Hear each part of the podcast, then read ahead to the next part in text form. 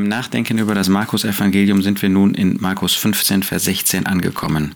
Wir haben gesehen, dass der Herr Jesus von den hohen Priestern und Schriftgelehrten zu Pilatus gebracht worden ist. Sie selbst konnten ja den Herrn Jesus nicht verurteilen, jedenfalls nicht zum Tode verurteilen, und haben ihn deshalb zu Pilatus gebracht. Er hatte sich die Angewohnheit angeeignet, zu dem Fest, im Passafest, einen Gefangenen freizulassen, und er schlug ihnen vor, dass der Herr Jesus freigelassen würde.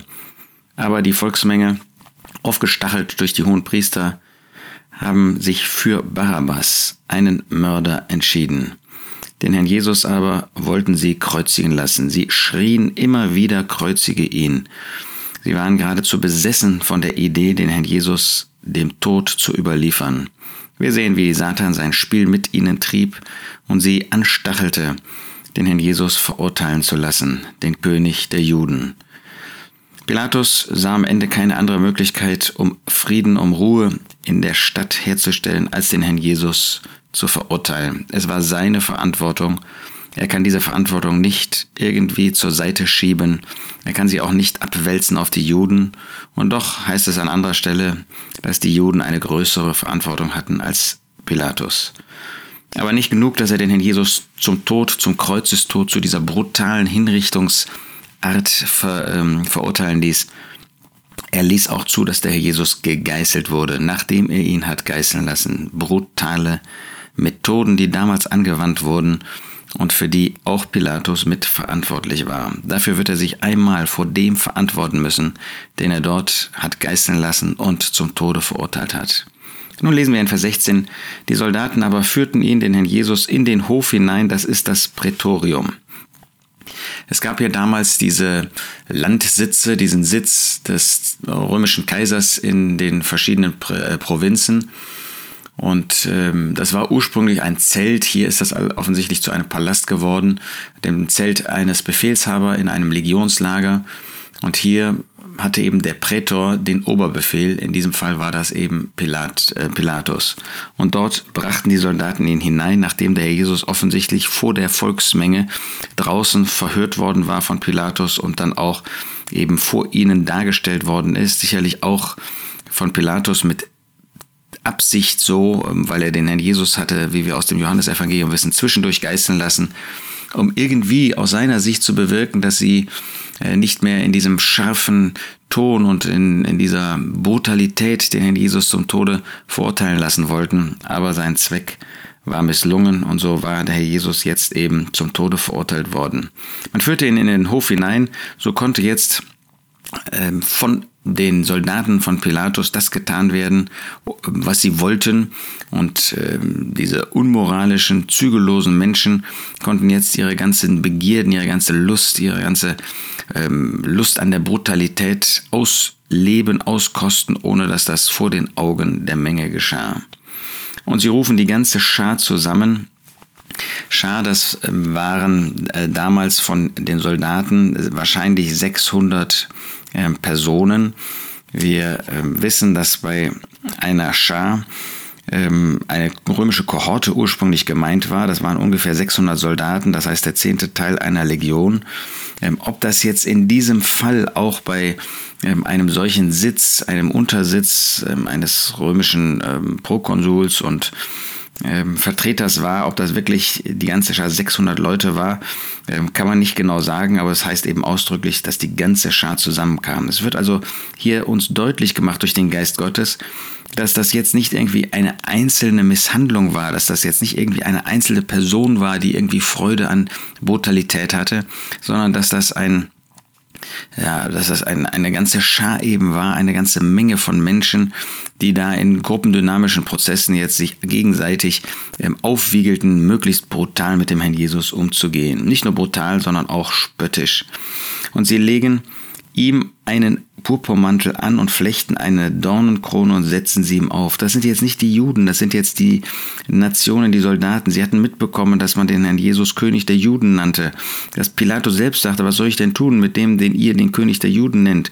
Und jetzt verspotten sie den Herrn Jesus in einem, mit einem solchen Purpurmantel der eben königliche Würde in spöttischer Weise bei jemand, der gegeißelt war, der also blutüberströmt war, ähm, darstellen sollte. Ähm, was muss das dem Herrn Jesus wehgetan haben, wie ihm die Kleider aus, die Kleider angezogen werden in einer solchen ähm, äußeren Verfassung und dann eben mit dem Spott einer Krone, aber einer Dornenkrone, die auch noch ähm, brutal für den Herrn Jesus gewesen ist.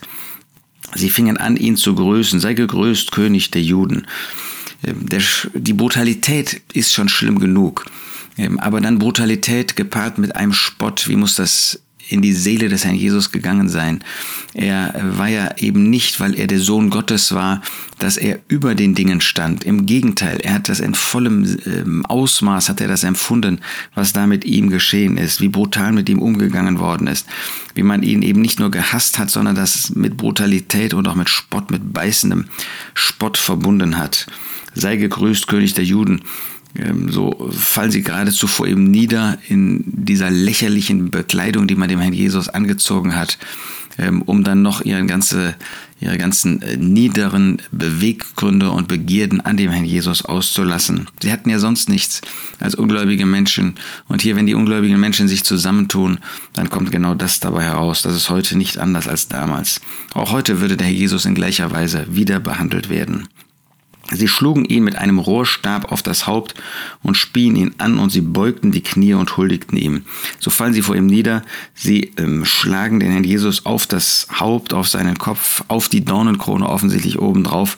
Ob der Rohrstab jetzt ein leeres Rohr war oder ob das dann auch noch ein äh, festes Rohr war, was dann ähm, jetzt nicht nur so zum Schein ähm, gewesen ist, dass man dem Herrn Jesus eben sozusagen ein, ähm, ein, lächerlichen Zepter, ein lächerliches Zepter in die Hand gegeben hätte, aber jetzt dann eben das noch benutzt hat, um ihn dann auch, ihm auch noch weiter weh zu tun und zu den Schmerzen weitere brutale Schmerzen hinzuzufügen. Sie beugen die Knie und huldigten ihm, um in spöttischer Weise ihm, der da als Gefangener war, der nicht weglaufen konnte, wie sie meinten, ähm, den sie fest in ihren Händen hielten, um ihn auch noch ähm, in seiner Verfassung, wo er ungeheure Schmerzen gehabt haben muss, dann auch noch so zu verspotten. Was werden diese Menschen einmal tun, wenn sie vor dem Herrn Jesus am großen weißen Thron Offenbarung 20 stehen? Dann werden sie sich nicht mehr entschuldigen können, dann werden sie sich vor ihm niederbeugen, dann werden sie sehen, wer das wirklich war, dass er freiwillig in dieser äh, Situation stehen geblieben ist, in dieser für ihn erniedrigenden Pose und nicht, ähm, dass er, was er sofort hätte tun können, sie gerichtet hat. Und als sie ihn verspottet hatten, zogen sie ihm den Purpurmantel aus und zogen ihm seine Kleider an. Wir sehen, was das dem Herrn Jesus wehgetan haben muss, eben in dieser ähm, Situation, wo er gegeißelt worden war, wo der Rücken und alles Mögliche voll von Blut überströmt war. Wir wollen das nicht ausmalen, weil die Schrift das nicht tut, aber äh, das, diesen Hintergrund muss man doch verstehen, muss man doch sehen angesichts äh, dieser Situation, Kleider an, Kleider aus. Und da werden sie nicht zimperlich mit dem Herrn Jesus umgegangen sein. Aber Markus, überhaupt die Evangelisten, sie beschreiben das in einer außerordentlich nüchternen Weise. Und sie führen ihn hinaus, um ihn zu kreuzigen. Jetzt geht es darum, dass der Jesus an das Kreuz gebracht werden soll. Dass er nicht nur an das Kreuz gebracht werden soll, sondern dass er an das Kreuz genagelt werden soll. Und sie zwingen einen vorübergehenden, einen gewissen Simon von Kyrene, der vom Feld kam, den Vater von Alexander und Rufus, sein Kreuz zu tragen. Was dieser Simon von Kyrene dort in Jerusalem oder außerhalb von Jerusalems getan hat, wir wissen es nicht. War das ein gottesfürchtiger Jude, der eben angesichts des Festes da war und da auch noch ein Feld hatte aus, außerhalb? Wir wissen es nicht. Jedenfalls wird er gezwungen, das Kreuz für den Herrn Jesus zu tragen. Wir lesen nicht, dass der Herr Jesus gebeten hätte, dass ihm jemand das Kreuz trägt, sondern diese Verantwortlichen wollten sicherstellen, dass sie möglichst lange noch ähm, so brutal das klingt, Genuss an dieser Kreuzigungsszene bekommen würden. So wollen sie sicherstellen, dass der Jesus überhaupt noch aus ihrer Sicht es durchhält bis zum Kreuz. Also nicht der Herr Jesus ist vor Kraftlosigkeit ähm, hier gefallen, wie das äh, in Jerusalem so dargestellt wird, äh, wo er mehrfach dann auf den Boden gegangen sein soll. Nein, wir lesen, dass die Menschen, diese ähm, Soldaten, einen Vorübergehenden dazu gezwungen haben, das zu tun. Interessant ist die Hinzufügung den Vater von Alexander und Rufus. Und ähm, das ist insofern bemerkenswert, als wir im Römerbrief ähm, von einem Rufus lesen, in den ganzen Grüßen, die der äh, Apostel Paulus dort in Römer 16 ausdrückt, Da lesen wir in Vers 13, Grüßt Rufus, den Auserwählten im Herrn, seine und meine und seine und meine Mutter. Das ähm, könnte den Schluss nahelegen, weil wenn ein Name ohne weitere Zusätze ein zweites Mal benutzt wird im Neuen Testament, dann hat man doch den Eindruck, dass Bezug genommen werden soll auf die andere Erwähnung, dass der Rufus, der dort in Rom im Römerbrief ähm, genannt wird, dass das der Sohn von diesem Simon von Kyrene gewesen ist. Ähm, und er wird hier Auserwählter genannt. Das heißt, wir merken, dass wahrscheinlich Simon von Kyrene einen solchen Eindruck durch diese Szene bekam, dass Gott das eben zugelassen hat oder Gott das so geführt hat, dass dadurch, was dieser Mann erlebt hat, als er neben dem Herrn Jesus dort zur Kreuzigungsstätte gegangen ist, äh, dass er erlebt hat, wie der Herr Jesus ähm, das ähm, in, in stiller Hingabe und Demut durchlitten hat, dass er so beeindruckt war, dass er zur Bekehrung kam und dann auch seine beiden Söhne. Sie waren offensichtlich bekannt. Markus richtet ja sein Evangelium an die Gläubigen in Rom und da waren sie bekannt. Es ist ja interessant, dass Paulus auch von der Mutter von Rufus spricht. Ähm, grüßt Rufus und seine und meine Mutter. Offenbar war die Frau von Simon von Kyrene nicht nur zum Glauben gekommen, sondern war eine geistliche Frau, die für Paulus, den Apostel Paulus, zu einer geistlichen Mutter geworden ist.